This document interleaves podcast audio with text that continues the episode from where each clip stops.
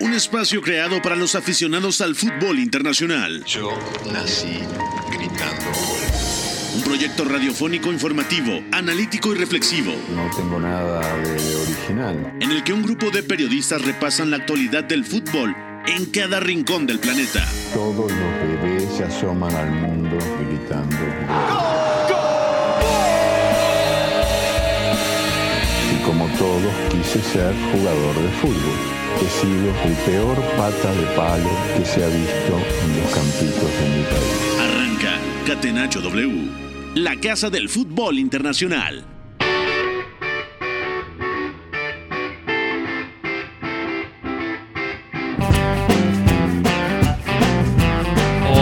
Hola, hola amigas, amigos, bienvenidos. Están en Catenacho W, la casa del fútbol internacional.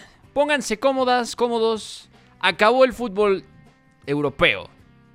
En competencias europeas se ha terminado por este año. Por hoy, la Europa League, la Conference han cerrado la actividad del 2023 de competencias europeas y tenemos malas noticias en clave mexicanos. Ha perdido el Betis en el Benito Villamarín 2 a 3 con el Rangers y se cae, se cae de la Europa League, cae a la Conference League. El equipo de Andrés Guardado no pudo sacar el resultado, así que con el empate le bastaba pero al final terminó perdiendo 2 a 3. Edson Álvarez dejó un partidazo también en lo que jugó en el día de hoy contra el Freiburg en casa con el West Ham. También estaremos hablando de el agónico triunfo del Brighton, ¿eh? Atención, porque el Brighton califica directo. El Brighton se libra de los equipos Champions y pasa directo a octavos, le gana al Marsella y el Marsella jugará los playoffs. Así que vamos a estar comentando todo esto en la siguiente hora. También hablaremos un poquito de conference, que hay mucho que comentar. Les saluda Beto González a nombre de Pepe del Bosque, con Fonaldo en la producción, con McLovin en los controles. Ya estamos por acá con Eugenio Tamés. Eugenio, ¿cómo estás? ¿Qué tal, Beto? Te saludo con mucho gusto también a toda la gente que nos acompaña hoy en Catenacho W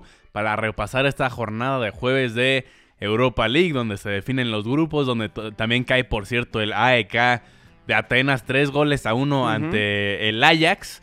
Y con ello están fuera de cualquier competencia europea. Así que fracaso para los de Matías Almeida. Eh, eh, Orbelín Pineda, que por lesión no ha tenido participación últimamente, pero que Rodolfo Pizarro entró en la segunda mitad. La verdad, con un partido ya muy complicado para el mexicano. Acaba cayendo el cuadro griego y con eso eh, si hacemos un balance general, bueno, a, un par de mexicanos les fue mal, a otros les fue bien, y ahí se compensa un poquito la situación. Sí, totalmente de acuerdo. También ya está con nosotros el conde, don Manuel Apuente de la moda. Eduardo Zurita, ¿cómo estás? ¿Todo bien, Zuri? ¿Qué tal, Beto? Eh, no creo ser merecedor de, tal eh, recuerdo de, de Manolo Lapuente. Bueno, del conde pero, sí, ¿no? Pero estamos, el conde, sí, claro. el conde, de, lo que quieras. Eh, me da mucho gusto platicar con ustedes porque creo que fue una jornada divertida, aunque le voy a pedir ahorita un favor a nuestro operador que le marque por teléfono al señor Iñaki María Vial porque decidió unilateralmente adelantar sus vacaciones, no presentarse el día de hoy y no podemos eh, escuchar sus opiniones sobre cómo sufre el Villarreal para sacar, sacar hoy un partido contra el Ren y cómo el Betis no es capaz de coronar, me parece, un buen partido a secas y termina cayendo. En algún momento fue primer lugar del grupo y ahora, bueno, quedó tercero, no puede clasificar a la siguiente ronda de Europa League y bueno, tendrá que caer a Conference el cuadro de España. Pero bueno, no está el ingeniero para platicarlo, pero no se salvará. En algún día que regrese le recordaremos qué pasó el día de hoy con los españoles. Ah, por supuesto que sí. Fíjate, el ingeniero tuvo tiempo de eliminar a su Betis de la Europa League y no tiene el tiempo de dar la cara aquí en Catenacho W para defender a los equipos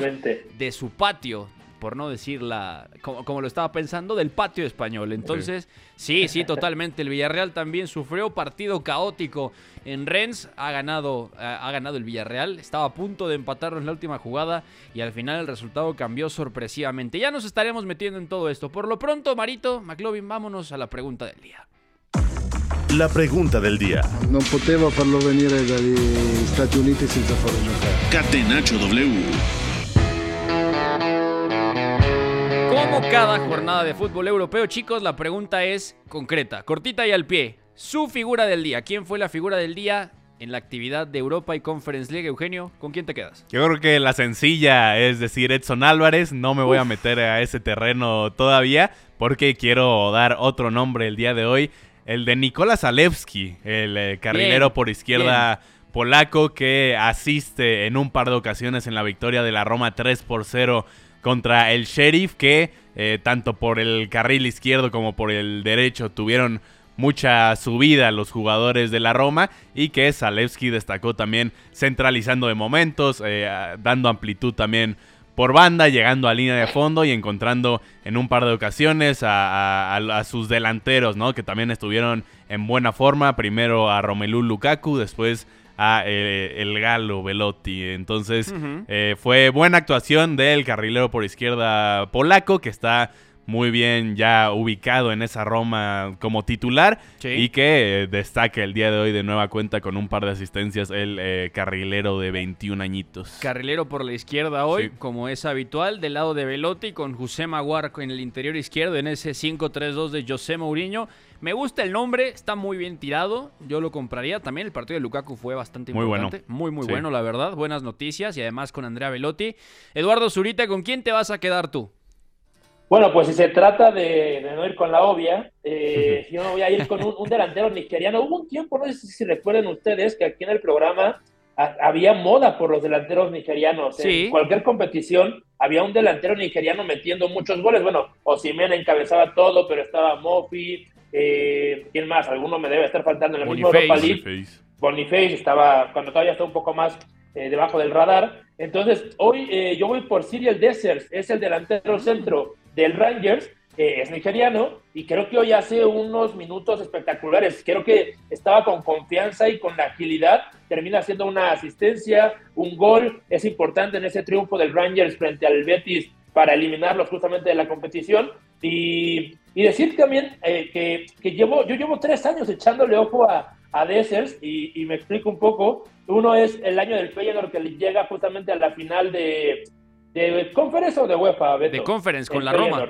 De Conference, exacto. Esa es la 21-22. El año pasado juega con el Cremonese, que estábamos echándole un ojo a Johan Vázquez. Sí. Y ahorita, bueno, justamente con el Rangers llegó en agosto y ahorita, bueno, es crucial para eliminar al Betis. Entonces, bueno, eh, Dessers, que es uno de los más tapados de esos delanteros nigerianos, yo creo que hoy se merece ser la figura del día. Sí, de acuerdo. Cyril de Sers, por cierto, eh, tiene un paso breve por Italia exactamente, pero nosotros digamos que lo vimos irrumpir realmente en ese Feyenoord previo a Santi Jiménez, donde todavía estaba Sí. Kokchu, eh, obviamente estaba Igor Paixao, estaba básicamente la misma columna vertebral que tenía Ernest Lot, pero el nigeriano estaba cedido, estaba cedido por el Genk y ahora le pertenece al Rangers, sí, espe- específicamente, pasó por el Cremonese, el Genk fue el club que lo cedió al Feyenoord y antes del Genk estuvo en varios clubes en los Países Bajos. El Heracles, el Utrecht, también estuvo en el NAC de Breda, luego estuvo en- antes en Bélgica, por supuesto, en el Lokeren hizo carrera en Bélgica antes de ir a los Países Bajos. Es un delantero Es que no es por joven. ahí, eh, En realidad no, no, no es, no es este. 29 no- añitos, No, ¿eh? irrumpe apenas, ajá, ya son 29 años. Sí. Es de esos que, que hace una carrera larga pasando de un lado a otro, dejando sus 5 o 10 golecitos en cada club Sí. y, y te va cumpliendo, ¿no? En donde vaya a pararse. Entonces, eh, nos gusta este tipo de jugadores, sobre todo Sí. para este tipo de torneos, ¿no? De hecho, fue el goleador Eugenio Sí. de la Conference League, de la edición inaugural. Y si tampoco me fallan eh, las cuentas, porque estuvo en julio de 2020, es cuando llega a- al Genk, el delantero nigeriano, Sí. compartió vestidor entonces con eh, Gerardo Arteaga también. Correcto. Porque Arteaga Ah, también mira. llega en el 2020 a ese Genk, si no me falla la memoria. Entonces fue compañero de un mexicano también por ahí. No lo pudo ser en el Feyenoord antes de la llegada de Santi Jiménez, pero Sí. sí, lo fue con Arteaga en el Genk. Sí, sí, totalmente de acuerdo. Santi al final llega a reemplazar a Ciriel de Sers, que regresa de su préstamo, y él se lleva el pichichi de la primera Conference League, esa que pierde el Feyenoord con la Roma, con 10 goles, ¿eh? 13 partidos, 10 goles. Una temporada bestial del delantero nigeriano. Me dejaron la obvia, así que me voy a quedar con Edson Álvarez. La verdad es que es un partido tremendo. Marca gol, por supuesto. Marca el 2 a 0, pero también eh, asiste, ¿no? También asiste Edson Álvarez. Él es el que pone el pase para que Mo Kudus abra el marcador. Pero además es un partido donde está correcto en el pase, donde está muy bien defensivamente. Y sobre todo, lo más divertido del asunto es que hoy, por ejemplo, está acompañado igual que siempre, sí con con James Ward-Prowse, sí con Thomas Sauchek, pero Edson es tal cual hoy el ancla del equipo otra vez, ¿no? Ya lo había tirado de un lado David Moyes, ya había sido el pivote James Ward-Prowse, hoy vuelve a ser el pivote único de ese 4-3-3 o 4-1-4-1. La verdad es que Edson Álvarez ha dejado una actuación tremenda, ha ido a banda, ha estado bien por dentro, ha estado bien a nivel pasador, ha marcado y ha asistido. Está haciendo las Pero además, Beto, O sea, está eh, haciendo lo que le piden realmente, ¿no? Claro, pero, pero añadir que, justo ayer, ayer platicábamos entre nosotros que Edson estaba haciendo unos partidazos en el West Ham a nivel defensivo, ¿no? A Sí. nivel arrollador dentro del medio campo, yendo por segunda jugada. Eh, hoy, además de hacer eso, termina siendo crucial con asistencia y gol. Para mí debe ser de las mejores exhibiciones de Edson en toda su carrera. No, Sí. totalmente. Y además, Eugenio, hay un tema interesante. El West Ham hoy lleva más peso con balón. Es cierto que acaba el partido ya replegado, el Freiburg le adelanta líneas, intenta generar ya ocasiones más arriba cerca de Fabianski. De hecho, Ritz Suduan tiene una que iba para adentro y mete la mano espectacular Fabianski. Pero, pero realmente el, el West Ham tuvo más tiempo la Sí, pelota, intentó proponer a través de la pelota. Y es lo que llama la atención, sobre todo en ese final del primer tiempo, arranque del segundo tiempo, tuvieron un dominio contundente con el balón, generando mucho peligro. Y sí, un poco complementando lo que decía Zurita, ayer platicábamos cómo eh, Edson encontró un lugar ideal en el West Ham porque le piden hacer eh, una labor que es defender bien, que es recuperar balones, que es eh, sacar los pases sencillos. Hoy da un paso adelante, ¿no? Da un paso extra tal vez eh, en lo que le pide usualmente David Moyes y también se suma muy bien, bien al ataque, ¿no? Eh, tira balones largos de muy buena manera, de tal manera que hay el, Sí. el primer gol de Mohamed Kudus eh, tirándose a la espalda de las defensas y también en el propio gol de Edson hace una gran pared ahí con Jared Bowen, pisa el área y se convierte tal cual en el delantero que define esa jugada, así que haciendo un poco más Edson Álvarez de lo que venía haciendo en partidos anteriores. Claro, totalmente de acuerdo. Bueno, aquí están las figuras del día y nosotros vamos, Marito, a hablar de la Europa League.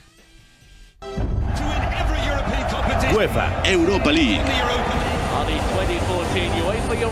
La casa del fútbol internacional. Campeones de la UEFA Europa League. Catenacho W. Grupo A de la Europa League jugaron Olympiacos y el Baclatópola. Luego también jugaron West Ham y Freiburg. Partidos simultáneos, Eugenio. El West Ham gana 2 a 0 en casa. Por cierto, nuestro querido Oscarito, Oscar Mendoza, le mandamos un abrazo. También un, saludo a, a su mamá, Dubi, a su papá Oscar, que seguramente nos están escuchando. Eh, Oscar estuvo por allá, ya nos contará qué tal. Pero vaya, lo que comentábamos, ¿no? Fue un partido donde el West Ham intentó dominar a través de la pelota. Edson Álvarez es el que saca al equipo, junto con Mavropanos y también con Aguerd. Y luego él pisa el área, se combina con sus extremos, también le da protección a la espalda a Sauchek y a Ward-Prowse. Ward-Prowse jugando más cerca del mexicano. Y además, hoy interesante porque Jarrod Bowen juega en punta, que esto Sí. en general no es raro, pero hoy lo tira en punta Mois, con Kudus de extremo por la derecha y Paquetá como un extremo por la izquierda, ¿no? Muy profundos Emerson Palmieri y Vladimir Zufal, que al final eran los que pasaban por la espalda, ¿no? De acuerdo, y llama también la atención y, y creo que un poco complementa lo que estamos mencionando el día de hoy del West Ham, que se vio un West Ham un poco más propositivo de lo normal, un poco más agresivo e incluso al minuto 54, que es cuando sale Edson Álvarez del campo, quien lo sustituye, uno pensaría con, con la ideología de David Moyes, que eh, metería a algún mediocampista de, de- de cualidades similares, ¿no? Eh, más defensivo o incluso que metería más gente atrás. No, el que entra es Pablo Fornals. Sí. Y Pablo Fornals se abre por la banda izquierda. Se acaba formando un doble pivote entre Ward-Prowse y, y Soucek con eh, Paquetá como enganche frente a ellos. Pero eso te habla de que incluso 2-0 arriba, eh, David Moyes no quería entregar el partido, quería seguir siendo agresivo, quería aprovechar ese momentum que traían los Hammers. Al final sí, los últimos 10 minutos sobre todo ceden un poco más la posesión de balón, empieza a presionar más el Freiburg, pero en general es de las actuaciones más completas que yo le he visto esta campaña al West Ham en el sentido de que no han sufrido en ningún momento de más y han mantenido el, el control del juego, ¿no? Claro, claro, totalmente. Y además, Suri, esto que dice Eugenio es muy importante porque se logra con equipo titular. O sea, tú ves los nombres: Fabianski, Sufal, Mavropano, Zager, Emerson, obviamente el centro del campo, el ataque que ya mencionábamos. Y los cambios que también son importantes, ¿no? Tira Danny Ings ya pasó el minuto 70. Eh, obviamente eh, entra Maxwell. Maxwell Cornet es parte de esta plantilla, ¿eh? Cornet que fue carrilero de Rudy García. Sí. Ese León que echa al Manchester City en la pandemia. Fornals que entra justamente por Edson y acaba jugando eh, como volante por izquierda. O sea, realmente David Moyes hoy tiró del plantel que tiene para conservar una idea que quizá no domina, pero le gustó intentarla y me parece que David Moyes un poco va preparándose porque esto es lo que va a tener que pasar tarde o temprano en la temporada. Pero es que además yo creo que, que hace bien el West Ham como proyecto, que hace bien Moyes, porque no puedes tirar una competición europea después de que vienes de ganar otra. Eh, hemos Claro. hablado mucho de lo que te da el ganar como equipo, como proyecto, como confianza, incluso tus mismos aficionados debes acostumbrarlos a ganar, a estar. Entonces, si ya ganaste la conference, es eh, obligación sentar un buen precedente en la Europa League y también pelearla. Entonces, yo creo que se lo ha tomado con seriedad, que como dice Eugenio, han, han pasado bien la, la fase de grupos y porque hay que mencionar el tema de, o más bien repetir, el tema de los primeros y segundos lugares, ¿no? O sea, si hay una diferencia entre ir directamente a los octavos, Beto, si no me equivoco, Sí. o pasar por esa, digamos, 16 por ese ronda previa que te enfrenta a un tercer lugar de Champions. Que ojo, a mí la verdad, los terceros lugares de Champions no me dicen mucho. Yo creo que varios proyectos de la Europa League son mejores que esos terceros lugares, pero Claro. eh, sí te implica una carga más, te implica eh, un viaje extra, te implica dos partidos extra dentro de la temporada. Ujú. Cuando en, estas, en estos tiempos sabemos que son 60 partidos al año, yo creo que eh, ahorrarte dos partidos sí es algo importante, le das descanso a tu plantilla y bueno, el West Ham puede presumir de eso, mientras que el Freiburg, eh, bueno, es el que va a tener que sufrir con esto. No, y aparte, Eugenio, Sí. esto que dice Suri es importante porque los clubes ingleses particularmente son los más interesados en ahorrarse ese playoff que Claro. antes era el 16 de final, porque además, para ese momento, si no te han echado del FA Cup, vas a seguir compitiendo. Obviamente el West Ham está noveno en Premier y está por ahí a puntitos de puestos europeos. Se está tomando seriamente la, la Europa League, es el campeón defensor de la Conference. Por plantel podría ser uno de los candidatos a ganar la Europa League. Y es que además, o sea, la calidad que tiene David Moyes entre manos, o sea, ¿quién te dice que no cae, por ejemplo, un Champions?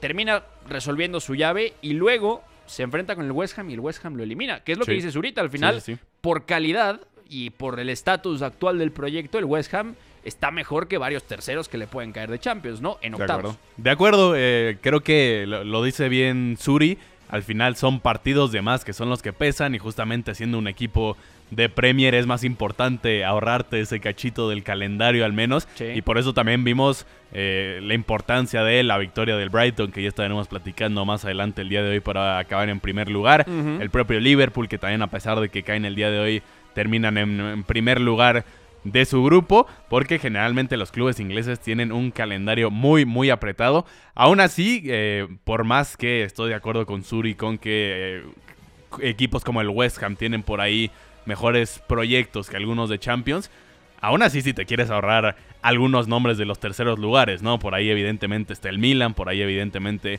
está el propio Feyenoord, Sí, está el Galatasaray que, que al menos te va a sacar unos sustitos seguramente. Ir a está Turquía, a Estambul. ir a, ir a Turquía. Está el Benfica que no arrancó bien eh, la campaña, pero sigue teniendo nombres importantes, evidentemente, como el propio Kokchu. Claro. Así que eh, si puedes ahorrarte ese segundo lugar es mejor. Y por, eso- por eso también valían tanto los resultados del día de hoy. Claro, ojo al Benfica que la afición detesta a Roger Smith, ¿eh? Atención porque hay algo rotísimo, pero si hace un buen papel el Benfica en la Europa League, ahí les encargamos. ¿Cómo quedó el grupo A? El West Ham lo ha ganado con 15 puntos, el Freiburg pasa al playoff como segundo con 12 y el Olympiacos de Diego Martínez cae a la Conference League con 7 puntos. Dejamos aquí el grupo A y nos movemos rápido al grupo E porque, ojo, el Liverpool cayó en Bélgica contra la Unión San Giloas.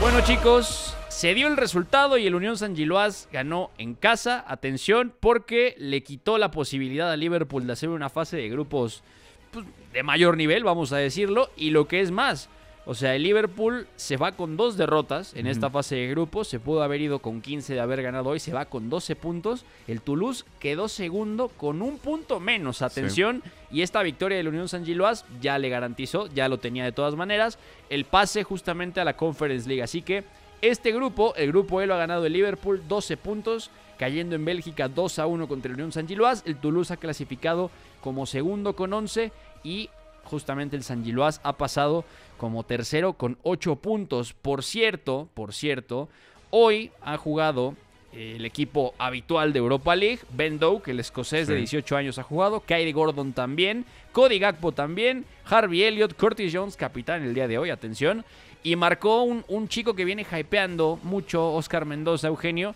Jarel Kwanzaa, el central izquierdo, es el que pone el descuento para el Liverpool.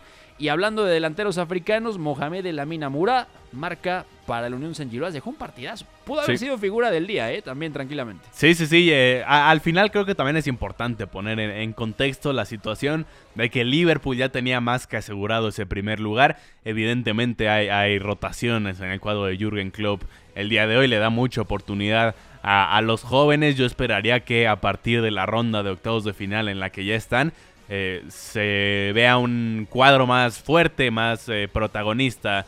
El, el de Liverpool, porque el día de hoy si caen, sí es eh, evidentemente una derrota no presupuestada ante el Unión San Giloas, pero hay que entender también que no se peleaban mucho y que hay un cuadro alterno, al menos el que presenta hoy Jürgen Klopp. Sí, totalmente de acuerdo. Este grupo está sentenciado, lo ha ganado el Liverpool y vamos rápido al grupo F porque hubo caos en Rennes. Sobre la hora, el Rennes perdió el partido en casa, cambió el grupo y el Villarreal, sufriendo, ha avanzado directo a octavos de final. Oye, Zurita, veníamos de una jornada de Champions caótica ayer, pero de verdad divertidísima también. Y hoy la Europa League no nos defraudó, ¿no? En Francia 2 a 3 ha perdido el Rennes, pero literalmente lo perdió a 5 segundos del final. Hubo bronca en la celebración del Villarreal, pero además el final de partido es, es de verdad rarísimo, porque Mateo Gavia acaba noqueado, se lleva un golpe brutal a la altura del círculo central del campo, termina saliendo en camilla, no sabían si estaba consciente. Pero además el Villarreal no juega un buen partido, lo que, lo que es, ¿no? Tal cual, es, muy cierto. Lorenza Siñón, el carrilero por, por, derecha, marca el primer gol del Rennes, luego, luego después del penal de Gerard, de Gerard Romero.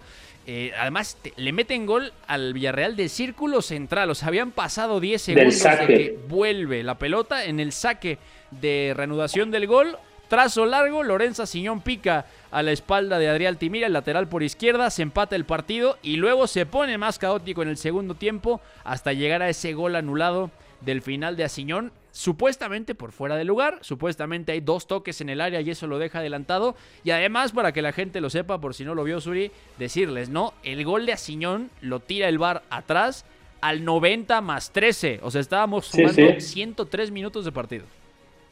No, y además eso cambiaba completamente el grupo, justamente esto que hablábamos del primer y segundo lugar, el Villarreal termina primero con 13 puntos y el Rein con 12. Si ese gol hubiera valido, eh, bueno, se hubieran intercambiado los lugares y lo que decimos, la planeación de la temporada es totalmente diferente. Pero, pero sí, no, no le quito ni una palabra a lo que dijiste. Divertido, pero a la vez caótico. De hecho, eh, es raro en todo, ¿no? Desde desde cómo cae ese gol después de que el Villarreal anota al, minuto siguiente, desde cómo termina anulado ese último gol, raro porque fue justamente por doble toque, eh, doble toque de un tiro libre, o sea, el disparador, en Solefi, eh, le da el travesaño, le termina rebotando el balón hasta él otra vez y digamos que eso cuenta como, como doble toque, tal cual, como si hubieras sacado y, y le hubieras dado dos toques al balón. Entonces, esa jugada termina en gol y por eso es que no sube al marcador, porque hubo doble toque del, cobrador, ¿no? Pero, pero ya hablando del juego en sí, de la táctica, yo creo que al Villarreal le sigue faltando, ¿no? Hay que recordarle a la gente que acaba de cambiar de entrenador hace un mes, Marcelino García Toral, el histórico Marcelino García Toral, lleva seis partidos dentro de la institución. Por Pacheta. Y, ajá, y le cuesta, yo creo que le cuesta tener el balón. Yo simplemente lo definiría así. Eh, asentarse con balón y durar una circulación larga eh, y no perderla tan fácil, le costó muchísimo. Yo creo que el Ren estaba cómodo esperando eh, y quedándose en medio de las líneas de pase. En algún momento iba a errar el, Villarreal y bueno, a partir de ahí creo que fue que pudo ir igualando el, el marcador. De hecho, si vemos los goles eh, esperados, los expected goals, eh, no nos dice tanto la idea del partido, ¿eh? son 0.54 del REN y 2.29 del Villarreal. Eh, esto parecería que fue un baile del Villarreal, cuando no es así, la verdad es que no es así. Sí es cierto que el REN tiene menos balón, pero eh, cuando la recupera creo que tenía mucho más idea de qué hacer, justamente con Lefi organizando, eh, avanzando muy bien con sus bandas, un poco más vertical, un poco más agresivo. y bueno, ah, sí, sí, sí, justamente. Y, al Villarreal le cuesta. Yo, yo debo decir que no esperaba que, que el Villarreal pudiera sacar el, el, triunfo. Al final creo que la calidad se termina imponiendo. Yo creo que tiene jugadores diferenciales. Baena en el primer tiempo, Gerard Moreno, Morales, aunque no estuvo tan acertado, también eh, es diferencial. Entonces, bueno, eh, bien para el Villarreal, que se ahorra estos partidos que decimos, y, que bueno, tiene trabajo para el invierno para llegar eh, en condiciones óptimas a los octavos. Totalmente de acuerdo. Bueno, partido caótico que gana en Francia el Villarreal 2 a 3. Marcelino, salvo el Villarreal de los playoffs, se van directamente a octavos. El Rennes de Julián Stefan va a los playoffs. Y atención, porque el Maccabi Haifa se ha metido a la Conference League. Ha ganado hoy ni más ni menos que en Grecia el Panathinaikos 1 a 2 y se ha metido en la Conference. Nosotros seguimos repasando competencias europeas, Europa League, Conference League, regresando de la pausa. Están en Catenacho W, no se despeguen que ya venimos. Lo que para mí es el fútbol. Éramos todos muy amigos, nos gustaba jugar juntos, la pasábamos bien reunidos, intentábamos hacerlo lo mejor posible atacar mucho, mucho y luego recuperarla con la ilusión de volver a atacar. Hasta el juego bonito supo rendirse ante una estrategia invencible. Catenacho W, la casa del fútbol internacional.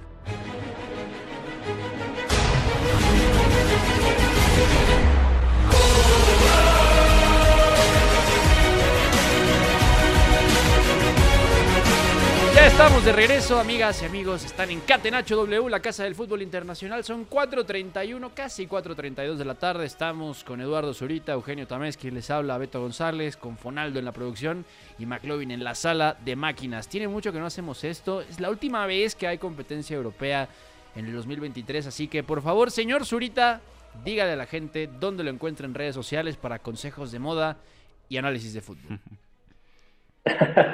Eh, se, la va a creer la gente, Beto, cuando lo único que hago es usar una boina. Eugenio también está fe de esto. Sí, sí, sí. Eh, esa boina no es poca cosa, da ah, estilo. Claro. Eh, lo voy a aceptar por esta vez y, estamos presentes siempre en Twitter. Twitter creo que es la comunidad futbolera por excelencia. Entonces, arroba Eduardo Zurita 7 ya no es Twitter, ahora es ex, pero seguimos siendo arroba Eduardo Zurita 7. Somos la resistencia, entonces nos negamos, Eugenio, a decirle ex, así que ¿dónde te sigue la gente en redes sociales? Twitter. Sí, igual en Twitter me puede encontrar la gente tal cual como mi, nombre, arroba Eugenio Tamés. Tamés se escribe con S y ahí me encuentran para eh, leer un ratito de mis opiniones del deporte. Muy bien, me encanta cómo venden sus redes sociales, yo soy muy fan. no, además...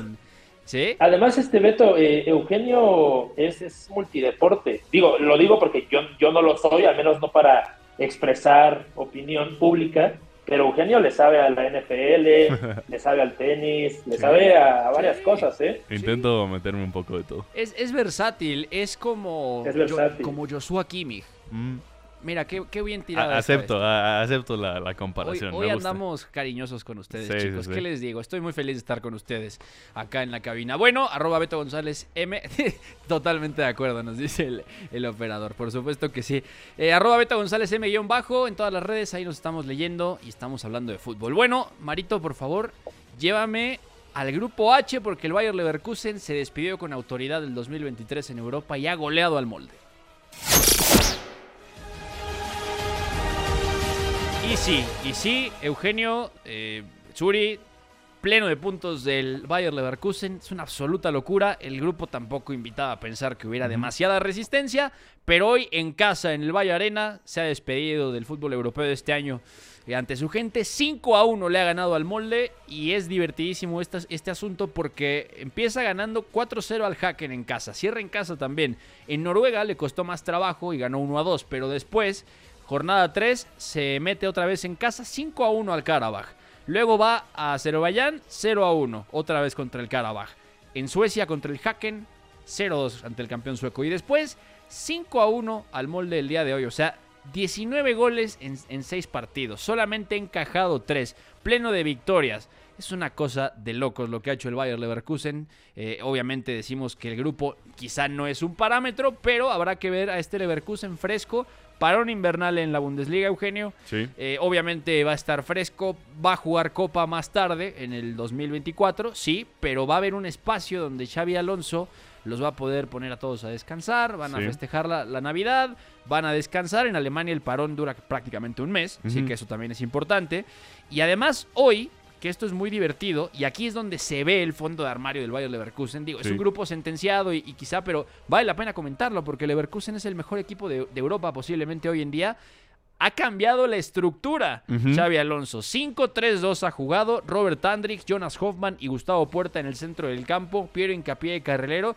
Y además, chicos, esta es una gran noticia. Rodaje para sus delanteros. Adam Losek y Patrick Schick, los checos jugando en punta.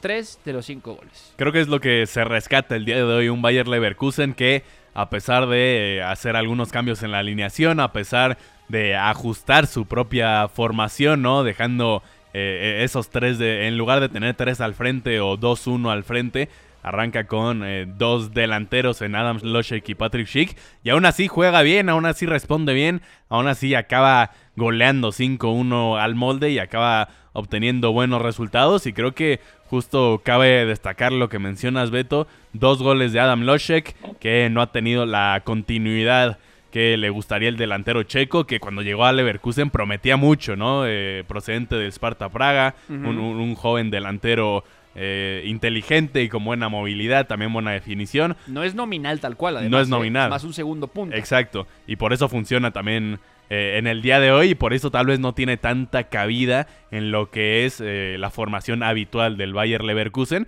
pero importante que tenga minutos y que pueda anotar el día de hoy, además acompañando un Patrick Schick que durante su carrera ha, ha sufrido de momento con lesiones, Sí. pero que también cuando esté en plena forma se nota que es un delantero matón, un delantero eh, bastante interesante. Sí, va a estar en la Eurocopa junto con Adam. Losek, así que va a ser muy divertido. Suri, Cierto. este Leverkusen, digo, el sorteo es el lunes 6 de la mañana, ya lo mencionaremos al final también, pero el Bayer Leverkusen seguramente es el equipo que nadie, pero absolutamente nadie, junto con el Liverpool y el West Ham, se va a querer enfrentar. Eh, ya en, los playoffs, ¿no? Ya directamente en el knockout de la Europa League, ¿no? Va a llegar fresco, ojalá sin lesiones, todos sanos. Cuidado, cuidado con el Bayer Leverkusen, ¿eh? Totalmente, es que lo hemos dicho aquí varias veces, yo creo que es el equipo más en forma de Europa. Yo siento que se está tambaleando durante el último mes.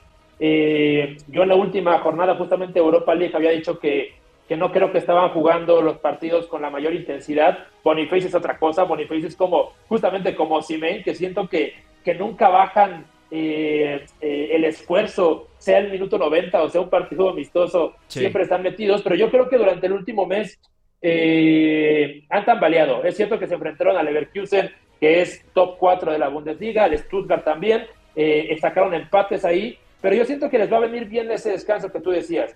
Eh, y si regresan con la misma fuerza, para mí no hay más de dos equipos eh, con más opciones de llevarse, este torneo.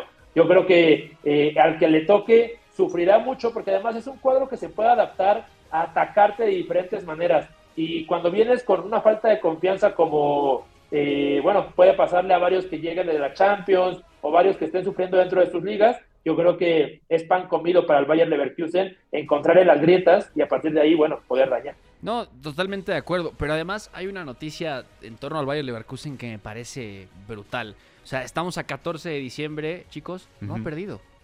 No ha perdido. No ha perdido O sea, el Bayer en ningún Leverkusen no ha perdido. Estamos hablando, empata con el Stuttgart, empata con el Dortmund, partidos clave, empata con el Bayern Múnich. Y después le contamos puras victorias. O sea, es una absoluta locura lo que está haciendo el Bayer Leverkusen. Es cierto, el último mes quizá es un poco de gestión, un poco de empezar a rotar la plantilla, empezar a dosificar. Saben que viene el parón invernal, pero es impresionante. Yo no sé cuándo fue la última vez, en los últimos años en Europa, que un equipo de las cinco grandes ligas llegó completamente invicto a diciembre, ¿eh? Ojo con eso. Puede ser, el, puede ser el City, ¿no? Justamente me estaba acordando de una, de una declaración de Guardiola, no me acuerdo bien en qué año, eh, que decía, eh, esto es anormal. O sea, de hecho, eh, él tenía miedo de cuando llegara la derrota y decía, mientras antes llegue, mejor para mí, porque si es marzo y perdemos en un partido crucial y no conocemos la derrota, no sabremos cómo respondernos a ello. Entonces, bueno, es, es como esa, esa dicotomía entre, obviamente nadie quiere perder, Pero tienes que aprender a una, perder. Una exacto, una derrotita en enero, la verdad es que no le vendría mal a Leverkusen, digo, porque es imposible que pase los 60 partidos sin perder. Sí, ¿no? totalmente. Eh, eh, estoy justo checando el, el tema del Manchester City y eh, enseguida pensé en el Manchester City que rompe ese récord de puntos de Premier League en la, 2017-18. en la 17-18. Estoy checando justamente sus resultados y la primera derrota que tiene en esa campaña es hasta el 14 de enero. O sea, llegó Ah, mira, con... justo. Mm, ¿Cuántos partidos serían? 2017-2018. Llegó con prácticamente 30 Yo creo que partidos unos invicto, ¿no? 30. Sí, sí, alrededor sí, de sí. 30. Fíjate. Porque y- fue la jornada 23 de la Premier en la que cayó, pero pues a eso súmale tema Champions, seis. eh, tema Ajá. Copas. O sea, pongamos cerca de 35 partidos, ¿no? Sí. O sea, el Leverkusen habría que sacar la cuenta en este momento. ¿Cuántas jornadas de Bundesliga llevamos? Son 19, ¿no? Son... sí, Ahorita llevamos 14. 14. Ella lleva 14 Leverkusen más 6 de 20. Europa y uno de Pocal, me parece, o dos ya pasaron. No, ya, ya Eh, pasaron rondas de Pokal. Ya pasaron dos, sí, el, el que es en agosto y otro. Entonces 22. son 22. exacto. Fíjate, 22 partidos, se podría ir del año, si no me falla el cálculo, con Le quedan 24, porque juega contra el Frankfurt este fin de semana y luego el 20 cierra el año ante el Bochum, ambos partidos en casa. O sea, 24 partidos podría ser el invicto toda la mitad de temporada, así que es una absoluta locura. Atención a esto porque se está poniendo muy bueno en clave Bayer Leverkusen. Así que el Bayer Leverkusen, como ya les veníamos diciendo, gana su grupo, así que va a avanzar de primero y con pleno de puntos, por supuesto, y lo va a acompañar. ¿Quién lo va a acompañar? Ahora se los decimos, el Karabakh de Azerbaiyán, 10 puntos, así que el molde cae a la Conference League, esto en el grupo H, así que nos vamos al grupo B, Marito, porque el Brighton sentenció el grupo y también se va a librar de los playoffs. Pues mira, Suri, lo decíamos en clave West Ham y también va a pasar con el Brighton. Hoy ha ganado sobre la hora en casa, importante también que haya cerrado en casa, 1 a 0 contra el Marsella. Ha jugado partidos muy divertidos este Brighton en la fase de grupos de la, de la Europa League y tiene mucho mérito porque empezó perdiendo un partido muy complejo ante el AEK de Atenas precisamente en el Amex Stadium en casa. Hoy lo ha terminado ganando con gol de Joao Pedro al minuto 88, asistencia de quién más, del jefe Pascal Gross. Y con esto el Brighton ha ganado su grupo, se va directo a octavos de final y no solo eso. O sea, termina ganándole el grupo a un Marsella que parecía, parecía que lo podía ganar. Entonces, ojo con eso, 1 a 0 del otro lado el Ajax, 3 a 1 al AEK. Suri, ¿qué diagnóstico le damos a la fase de grupos del Brighton? Bueno, primero decir que, que demos las gracias a ese grupo B, ¿no? Creo que todo el mundo quería ver esos partidos entre los cuatro porque eran equipos que, que suelen divertir. Nosotros Y- nos peleábamos y- cada jueves. Claro, a eso me refiero justamente. Pero, pero me da gusto lo del Brighton, porque ya decías tú, eh, empiezan perdiendo eh, y termina primero, solamente tiene una derrota, es esa la del primer partido, y, y- y debutar, o bueno, debutar entre comillas, en, en competiciones europeas con este proyecto que es tan, tan kamikaze, eh, y luego tener que ir matizando, creo que que no, no a un nivel máximo, pero de Servi sí ha matizado para jugar en Europa, sobre todo con este grupo tan caótico. Eh, su, su primer partido contra AEK de Atenas era eh, todo perder más la pelota, tener espacios por doquier, y yo creo que conforme fueron pasando los partidos, fue que pasen menos cosas, que yo me pueda beneficiar de cómo yo quiero atacar, y luego, bueno, intentar defender un poco mejor. Creo que el 1-0 de hoy eh, lo termina confirmando ante un Marsella que, que te suele avasallar, ¿no? Digo, no le pude echar tanto ojo a este partido, pero el Marsella es un torbellino a veces de ritmo que te pone contra las cuerdas y que haya mantenido el cero el Brighton bueno, para mí la verdad es que mucho gusto por un proyecto que creo que hemos querido mucho en el Catenacho y que bueno, sigue viviendo en Europa y seguro dará partidos divertidos durante el próximo año. Sí, de acuerdo. Y Eugenio, esto también tiene mucho mérito porque no éramos capaces de ver al Brighton adaptándose realmente, ¿no? El primer partido es una muestra perfecta de lo que dice Suri. Al final, Matías Almeida planteó un muy buen partido en, Inglaterra, marca al hombre, los termina haciendo pedazos, pierden muy mal la pelota, empieza muy mal el partido para el Brighton, aún así logra generar ocasiones, pero después de eso Roberto de Servi se dio cuenta que competir en Europa a cualquier nivel implica eso, vas a tener que controlar las cosas. Después de eso, empate a dos con el Marsella en el Velodrome, que fue muy divertido. Luego en la jornada 3 le gana al, Ajax y además con contundencia, con autoridad. Fue cuando el Ajax no había ganado en Eredivisie, estaba hundido, pero de verdad hundido. Luego va a Ámsterdam y acaba ganando también 0 a 2. Juega un buen partido ese día el Brighton. Y luego también eh, se encarrera, termina ganando el penúltimo partido. Eh, y luego al final cierra bien contra el Marsella. Entonces, esto lo decimos y digo, yo no sé si veíamos al Brighton ganando el grupo con el Ajax, con el Marsella, incluso con el mismo AEK que venía de caer en Play of the Champions y lo termina logrando. Sí, no ha tenido los mejores resultados tampoco el Brighton en los últimos partidos.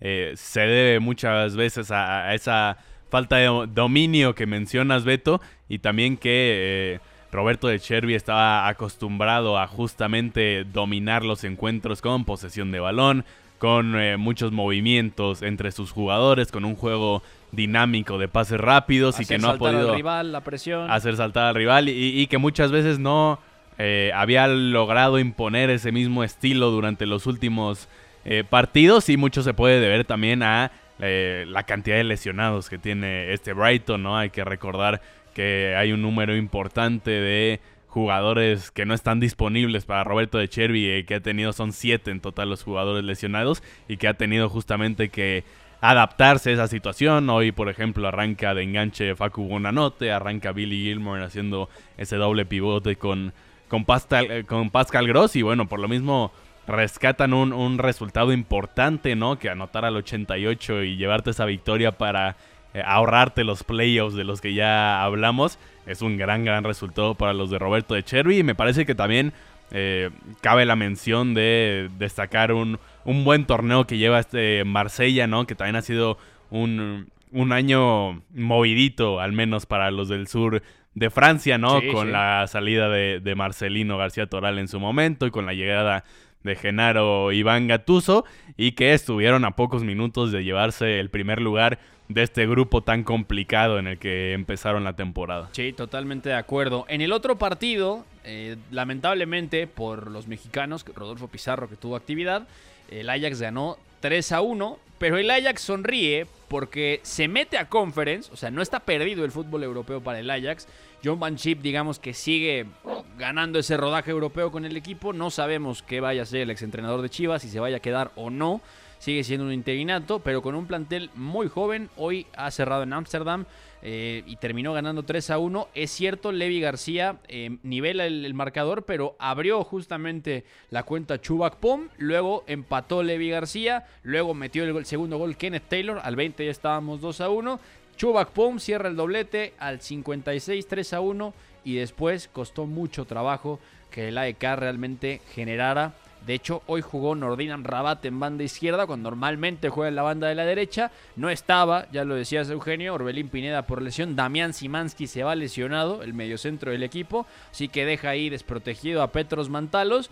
Y tiene que entrar eh, de cambio justamente eh, Milad Mohammadi, ¿no? Luego también al 61 entra Rodolfo Pizarro, también poco puede hacer. Entonces, el AEK se despide de fútbol europeo, no tendrá ya más actividad, se va eliminado como cuarto lugar de este grupo, del grupo B, que ha sido muy divertido, que le debemos mucho a este grupo, donde el Brighton lo ha ganado con 13, el Marsella avanza a los playoffs con 11 y el Ajax cae a la conference con 5, 4 puntos hizo el AEK de Atenas. Dejamos el grupo B atrás y ahora nos metemos, ahora nos metemos chicos, a un grupo que pues justamente estábamos revisando y que tenemos que hablar del grupo de la Roma porque la Roma al final se mete también a la siguiente ronda.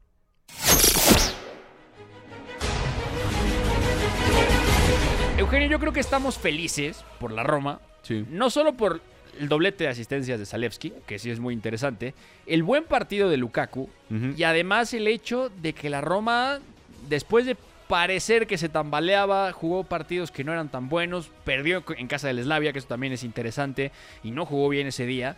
eh, termina clasificando y esto también es muy bueno porque eh, la Roma necesita esto, necesita seguir adelante y además es la vigente subcampeona, ¿no? Entonces, partido que termina por redondear su fase de grupos de alguna manera, termina ganando por un buen margen, pero también es cierto que este equipo sigue teniendo dudas, así que la Roma ha hecho la tarea por hoy, 3 a 0 le ha ganado un Sheriff que me parece que tampoco jugó tan bien, ¿no, Eugenio? No, creo que no fue el mejor partido del Sheriff. Sí, eh, responde bien la Roma sin que le pongan demasiadas complicaciones. Y creo que lo más importante de este partido para la Loba, los dirigidos por José Mourinho, era responder ante la baja de Paulo Dybala, ¿no? Que, que sale lesionado en el último partido de, de la Loba, que no está disponible el día de hoy. Evidentemente también lleva tiempo sin estar disponible otro delantero como lo es Ta- Tammy Abraham.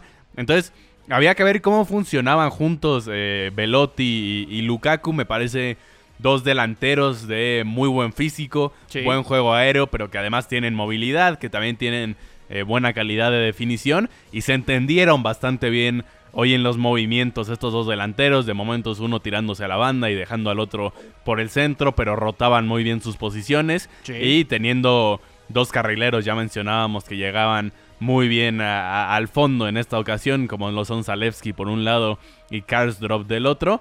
Eh, les llegan balones suficientes a estos dos delanteros que aprovechan para anotar al menos un tanto cada uno. Me parece lo más destacado de la Roma, ¿no? Esta combinación de los delanteros junto con los carrileros que concretan un muy buen partido del día de hoy. Y nada más para también dejar otro datillo por ahí. Entra en, en su debut el Sí. eh, mediocampista de 19, de 19 años, Nicolo Pisili. Anota el tercer tanto de la Roma al 90 más 3 y salen lágrimas después de, Claro. de la victoria. Así que un, un- un buen momento ahí de- del mediocampista italiano. Ya era parte del primer equipo, ya lo habían estado convocando, pero hoy debuta, entra al minuto 73 por Andrea Belotti y él termina marcando el tercer gol a pase de Romelu Lukaku, Lukaku, además que te asista Lukaku en tu debut no es para menos, ¿eh? Nicolò Pisili, atención, ha debutado y ha marcado gol con la Roma. ¿Cómo queda este grupo después del 3 a 0 de la Roma y también después del resultado tremendo del Slavia Praga? Ha ganado eh, 4 a 0 al Servet suizo, que también complicó a la Roma en su día. Así que el Slavia gana el grupo con 15. La Roma va a tener que jugar octavos, eh, va, va a tener que jugar, perdón, 16 avos, el playoff, tres segunda con 13 puntos. El Sheriff último con 1 y el Servet avanza como tercero a la Conference League con 5. Dejamos este grupo y necesitamos hablar de lo del Betis. Es una desgracia porque el Betis ha caído a la Conference League. Zurita, cuéntanoslo todo, por favor. El ingeniero no ha comparecido. eh, llegó a eliminar al Betis de la Europa League. No ha venido al programa. Y además se nos queda fuera Andrés Guardado. Se nos queda fuera Isco de la Europa League. Triste, ha terminado perdiendo en el Vinito Villamarín 2 a 3. El equipo del ingeniero Pellegrini. Además, eh, sí es una pena porque, que, eh, a ver, yo aquí me he quejado del Betis, que, que justo no estaba afrontando la competición con la intensidad necesaria, con el, con el acierto necesario. Eh, la caída de Borja Iglesias creo que le ha penalizado mucho al Betis. Yo creo que si Borja Iglesias estuviera como hace un año, incluso en liga, estarían en cuotas más altas. Sí. Pero, pero el Betis no me ha gustado, especialmente durante la, la fase de grupos. Pero hoy la verdad es que hay fases de 10 minutos, 15 minutos, sobre todo al principio de cada tiempo, en donde el Betis es divertido. ¿eh? Hoy va con un medio campo donde Andrés Guardado y William Carvalho, dos jugadores eh, muy específicos, están en la base del medio campo. E Isco está como media punta, pero sabemos que Isco le gusta pisar todas las, las, las parcelas del juego, ¿no? Eh, puede caer al lado del lateral, puede quitarle el balón al mediocentro. Y entonces, cuando, cuando se ponen a tocar, cuando el rival no aprieta mucho, la verdad es que disfrutaron mucho y uno disfrutaba viéndolos. Se asociaba eh, Isco con Guardado, con William Carvalho, que también le gusta ese ritmo trotón, de tocarla con la suela y pasarla en cortito. Eh, la verdad es que cuando justo el, el Ren no apretó, el Betis disfrutaba. Incluso pudo lanzar varias veces a Jose Pérez, a Miranda, que termina anotando. Creo que el Betis con balón hoy quizás hace uno de los mejores partidos de la temporada en, Europa. Sin embargo, sin balón, la verdad es que es una pena. O sea, justamente ese ritmo trotón de, de sus mediocampistas, Guardado intenta eh, abarcar mucho terreno de juego, pero no llega. Eh, aún así, yo creo que Guardado hace un buen partido con balón, sin balón. Creo que está en un buen, buen, buen momento físico para su edad, pero no le puedes pedir más y dejarlo tan solo eh, expuesto en un mediocampo de tres, ¿no? Entonces, Claro. cuando el Ren presiona, cuando el Ren eh, se sube a la motocicleta y sube un poco a la marcha, yo creo que al Betis le era complicado, eh, incluso en el juego directo, que en algunas ocasiones intenta el Ren, eh, el Betis no sabe cómo, cómo contrarrestarlo, y bueno, a partir de ahí que el juego haya sido tan peleado que, bueno, eh, iban un gol, un gol, un gol, el Ren se pone a la cabeza y luego el Betis, bueno, eh, tiene opciones, pero no termina por conseguir el gol y, y termina acuerdo. perdiendo y termina fuera de la competición. De acuerdo, pues los Rangers de Philippe Clement, atención, llegó en octubre, clasifican con 11 puntos de primero, el Sparta Praga de segundo y el Betis con 9, con esta derrota cae a la Conference League. El Aris acaba cuarto con 4 puntos. El Sporting de Lisboa y el Sturm Graz también han jugado hoy en el grupo D con la Atalanta que visitó al Rakov Chestokova. Así que en ese grupo el Rakov perdió 0 a 4 justamente con la Atalanta y el Sporting ha ganado 3 a 0 al Sturm Graz eh, austriaco. Así que este grupo termina con la Atalanta líder 14 puntos directo a octavos. El Sporting jugará playoffs con 11 segundo. El Sturm va a la conference con 4 puntos. Y hablando de conference, rápidamente antes de despedirnos les decimos que eh, el Aston Villa lo ha hecho, ha ganado su grupo en casa del Srinsky, ha empatado un gol, se perdió un, un delantero del Srinsky, Eugenio, una jugada, pero franca, franca después del error de Sí, Philip sí, Marshall De locura. de locura. Pudo haber sido el gol de la diferencia, pero bueno, el Aston Villa gana su grupo. El grupo E, primero con 13 puntos, eh, seguido por el Legia Varsovia. Empate a uno entre Ferencváros y Fiorentina. El Genk le ha ganado al Kukaricki. También el Aberdeen ha ganado 2 a 0 al, al Eintracht Frankfurt. Atención, en el grupo G. Así que esto quiere decir que ese grupo G se lo lleva el PAO con 16 y el Frankfurt avanza con 9. ¿Cuándo es el sorteo? El lunes, 6 de la mañana, seguidito del de Champions. Ya nos tenemos que despedir, chicos. Maratónico programa. Se acaba la competición europea de todos los niveles por este año. Ha sido un placer estar con ustedes, chicos. A nombre de Eugenio Tamés, a nombre de Eduardo Zurita, McLovin en los controles y fue en la producción. Se despide ustedes, Beto González. A nombre de Pepe del Bosque en esto que fue Catenacho W. ¡Chao! Hay una relación entre la práctica del cuerpo que se expresa en las manos y el cerebro, pero el fútbol ha suprimido esto. De modo que se trata fascinantemente de un ejercicio que nos devuelve en el tiempo a lo que fuimos en el origen, pero también una vez que nos aficionamos a este juego, nos regresa a la infancia, al niño que fuimos. Gracias por sintonizar Catenacho W.